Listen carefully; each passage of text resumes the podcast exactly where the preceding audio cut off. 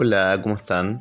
Hoy vamos a conversar sobre craving alimentario, que significa deseos o ansias de irresistibles de comer algo. ¿Ya? Para eso vamos a hacer una descripción y algunos ejemplos para que poder comprenderlo. En general, el craving se estudia en relación a las adicciones a las drogas, entendía la cocaína, la marihuana, el LSD, el abuso de alcohol, el cigarro, como un fenómeno psicofisiológico sobre por qué se mantienen las adicciones y por qué es tan difícil su tratamiento. Obviamente es un concepto que viene de Estados Unidos y finalmente se fue conceptualizando mucho, investigando y ocupando esa etiqueta, por lo tanto de alguna manera es una etiqueta que quienes entienden del tema ya llega a un lugar común. En el caso de la alimentación también se ocupa principalmente para las personas que debido a sus dificultades alimentarias, especialmente por sobreingesta, ven perjudiciada su salud física y mental. Por ejemplo, personas que desarrollan enfermedades debido a una alta proporción en el consumo de alimentos y lo otro es que el craving en general se ve orientado, facilitado hacia alimentos ricos en grasas, en sal y que son altamente procesados y que de alguna manera son los que más daño hacen a todo nuestro eh, sistema de salud. En el caso de la alimentación, el craving es ese deseo de comer en exceso y en el cual cuando se da de forma totalmente descompensada, eh, su manifestación es el atracón, que sería comer grandes cantidades de comida muy rápido eh, y sin ningún control. El craving eh, puede estar alimentado, el impulso o el deseo de alimento, por dos sistemas. Uno está el sistema homeostático, que de alguna manera nuestro organismo busca alimentarse siempre debido a que es una necesidad fisiológica tan importante como respirar, dormir eh, y hacer orinar, defecar, etc. Y ese sistema nos empuja a comer, por lo tanto si uno no come durante todo el día y pasa 8 horas sin comer, eh, es muy probable que en la noche tenga craving, pero empujado más bien por su biología o por su eh, sistema homeostático. Tenemos también el sistema adónico, que tiene que ver con la búsqueda de placer, el cual escapa un poco de las necesidades fisiológicas y el cual está más alimentado por la imaginación, por la publicidad y de alguna manera por todos los recuerdos emotivos que tenemos hacia cierto alimento. El craving está fuertemente asociado también al estrés debido a que de alguna manera los altos niveles de estrés, de cortisol, de noradrenalina en el sistema nervioso pueden llevar una búsqueda de dopamina como una especie de calibración o equilibrio en el sistema nervioso para poder compensar la exposición al estrés.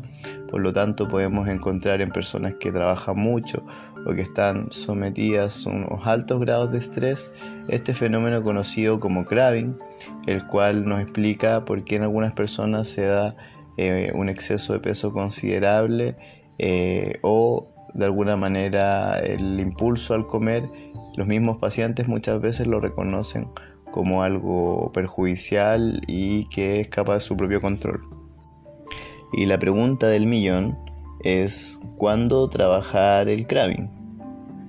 ¿Cuándo se hace una necesidad de hacer tratamiento, de hacer actividades o hacerme cargo de esta situación? Primero, si es que la forma de alimentarnos nos trae un problema. Primero un problema de salud, por ejemplo estoy desarrollando enfermedades y eso me impide funcionar normalmente en mi vida. Eh, tengo un exceso de peso que me impide jugar con mis hijos y eso no me gusta, por lo tanto lo quiero cambiar. O un deportista, por ejemplo, que el exceso de peso lo limita en su rendimiento o en su actividad deportiva, por poner un ejemplo. En el caso de que la forma de alimentarse no trae un problema de salud, no trae una incomodidad o un malestar psicológico, no hay ningún tema, por lo tanto este podcast no ayudaría o no facilitaría nada debido a que no es tema la alimentación. Entonces, para quienes sí es un tema el craving y están escuchando el podcast, les puedo decir que la manera de trabajarlo es la siguiente. Antes de comentar la manera de trabajarlo, quisiera aclarar algo también para ponerlo en contexto en relación al craving de otras sustancias. Primero, en el caso de las drogas, como son ilícitas, la mayoría, ¿ya? Porque la cafeína también es una droga, eh, el alcohol, el tabaco, etc. Eh, es más difícil el acceso y no hay publicidad sobre el tema, por lo tanto es más difícil o en alguna manera está más limitado el consumo de, aquella sustancia. Lo otro es que no es una necesidad fisiológica, por lo tanto nadie va a morir por no consumir alcohol fisiológicamente. Eh, pero de comida sí, pues es una necesidad, por lo tanto, me gusta o no, tengo que hacerlo.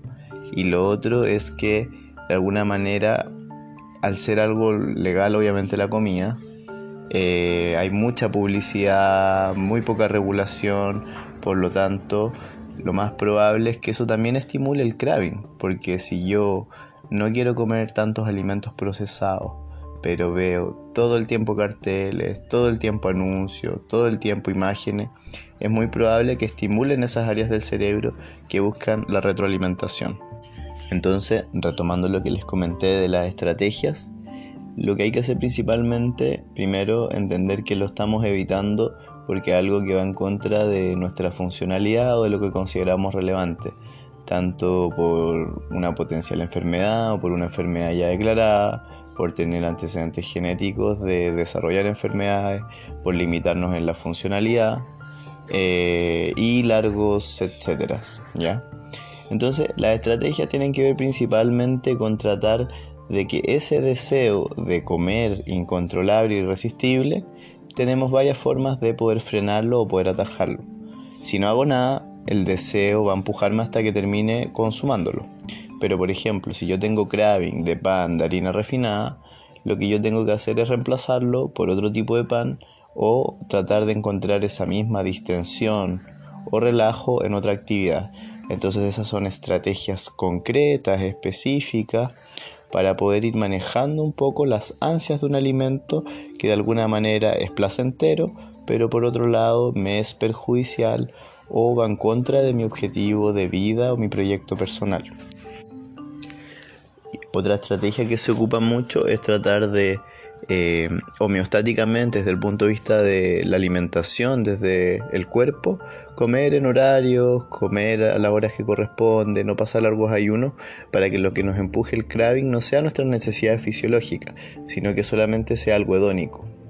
Lo otro que se recomienda mucho es que si la única actividad que me genera placer es la comida, lo más probable es que mi cerebro empiece a generar dependencia y en el fondo los otros estímulos los encuentre poco atractivos y de alguna manera los rechace, lo cual obviamente va generando una relación adictiva con la comida, igual que las drogas, porque es lo único que me entrega placer. Las adicciones tienen la definición de que son rápidas, es mucho más rápido pasar camino a la casa a comprarme un pastel y comérmelo llegando que eh, ir a hacer deporte. Cognitivamente es más rápido, el esfuerzo es menor. Y si vengo cansado es mucho más facilitado hacer A que hacer B. Pero a largo plazo o mirándolo en perspectiva es más perjudicial. Entonces, para no seguir extendiéndonos y dar una primera mirada a lo que es el craving o ansias de comer, vamos a dejar los invitados para un taller que va a haber el día 30 de noviembre, si no me equivoco, a las 6 de la tarde vía online. Y para eso los invito, los y las invito a visitar en Facebook a Nutricionista Nutrimed, donde está la información del taller. ¿ya?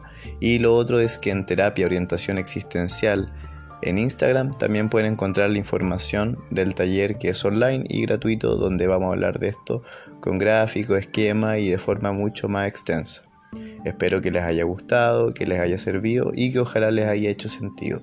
Un abrazo grande.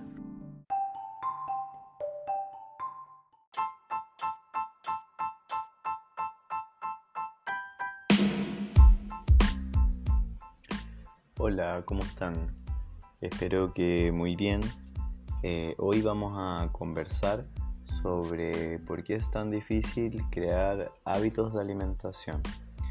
Vamos a hablarlo desde un punto de vista más psicológico, que es el área que yo manejo, más que desde el punto de vista del contenido nutricional de los alimentos. Ya nos vamos a basar más en las decisiones. Cuando hablamos de hábitos de alimentación, crear hábitos, cultivar hábitos, repetir hábitos, consolidar hábitos, generalmente eh, se nos viene una noción como de orden, estructura, secuencia, ¿ya? Pero si lo miramos desde un punto de vista más reflexivo, hábito viene de habitar, de, vivir algo, de, ser el, área donde me es común, donde conozco, donde me muevo, ¿ya? De habitar, de habitual, de, lo habitual en mí. Para mí es habitual las calles por donde yo camino a mi trabajo. Eso es habitual, que paso muy seguido por ahí. Sé que hay más o menos ahí eh, sé por dónde irme si estoy atrasado. Habito ahí, es habitual, ¿ya? Entonces los hábitos, primero sería algo que, se repite y que uno vive en ese espacio y, lo hace con mucha naturalidad. Entonces, cuando hablamos de hábito, no hablamos de dieta, ¿ya? La dieta convencional es algo que no tiene que ver con la creación de hábitos. En el sentido más convencional, es una restricción alimentaria, muchas veces acompañada de deporte, donde se cumple un objetivo y después de cumplir ese objetivo, simplemente uno vuelve a comer como siempre lo ha hecho y generalmente, gradualmente, vuelve a, a comer como siempre y vuelve a subir de peso. Ya, por lo tanto, se borra un poco el beneficio. Em, ¿Por qué es tan difícil crear hábitos? Principalmente porque el mercado y el mundo eh, actual eh, ofrece millones de formas de bajar de peso, millones de métodos para bajar de peso y es una instancia muy lucrativa, por lo tanto hay muchas, muchos libros de dieta, de, ejercicio, de alimento, de, de soluciones mágicas o demasiado aceleradas.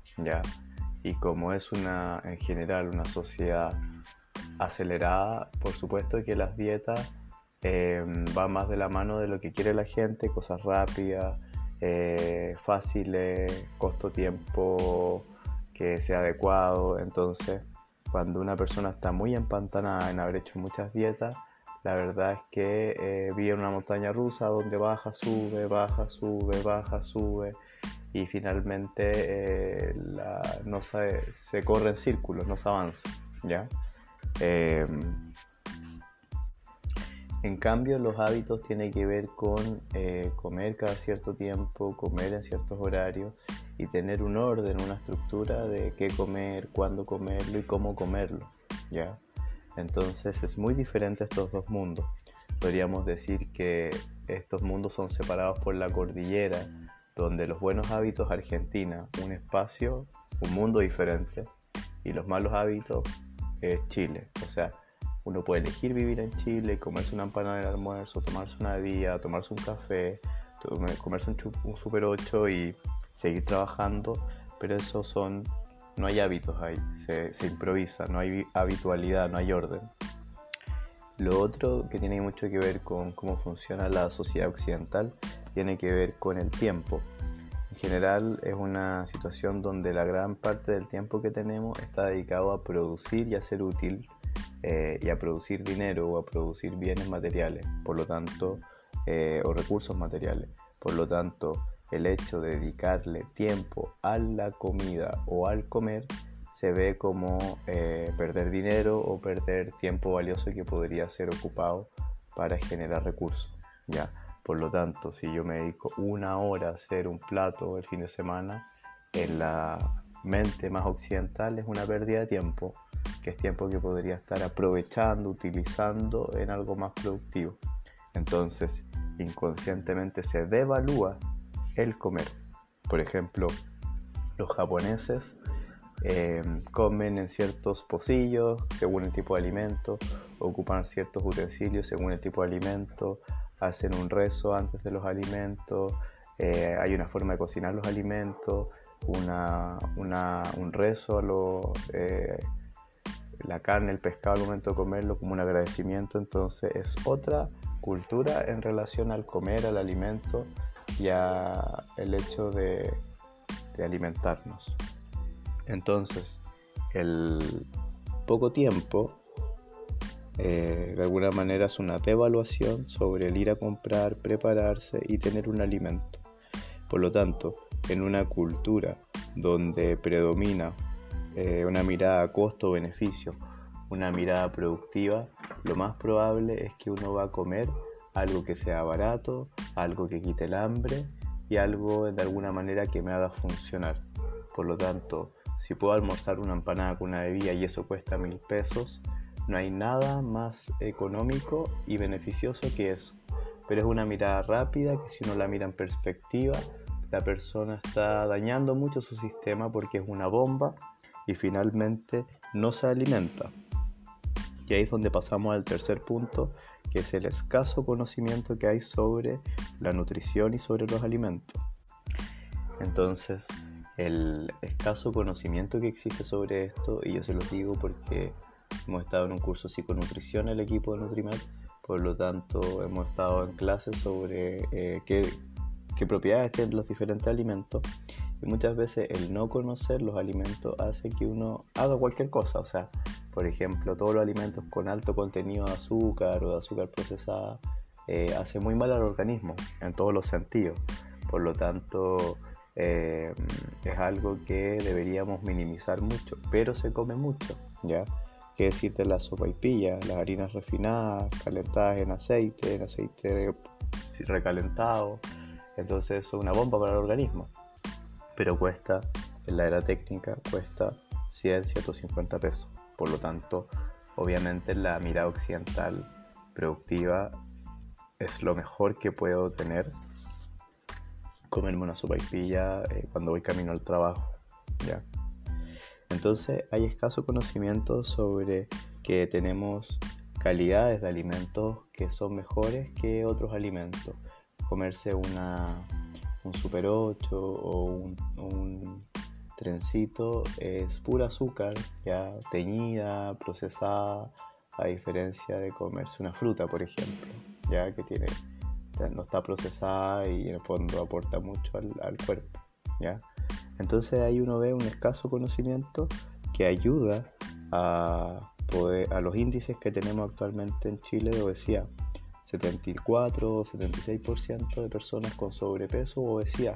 Incluso hay tantas personas con obesidad que incluso una persona con obesidad simplemente se le ve como alguien eh, anchito o un poquito gordito y no como una obesidad ya incluso uno o dos más desarrollada. Entonces, para no caer en una tentación de ser moralizante con lo que hay que hacer y lo que no hay que hacer, cada uno puede elegir cómo vivir, pero para quienes quieren generar hábitos de vida saludable, de alguna manera es una forma de vivir. Hay diferentes formas como el cuadrado, círculo, triángulo, eh, vivir sano es una de las maneras de alimentarse, de moverse y de planificar la alimentación. Si una persona quiere comer libremente papas fritas, libremente cosas procesadas, no hay nada malo, es su forma de entenderse, su alimentación y es su forma de llevar su vida.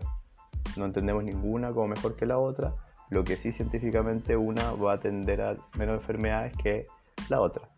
Entonces, en la forma de los hábitos de vida saludable es una forma de vivir, por lo tanto, uno no se pregunta si lo hace o no lo hace, simplemente uno ya lo integra dentro de la propia vida, por lo tanto, probablemente con el tiempo de forma lenta pero segura, va a ir bajando de peso, va a ir sosteniendo la baja, no va a tener rebote, va a cambiar la composición de su organismo y probablemente cambie para siempre la manera en que se alimenta y en que lleva este proceso.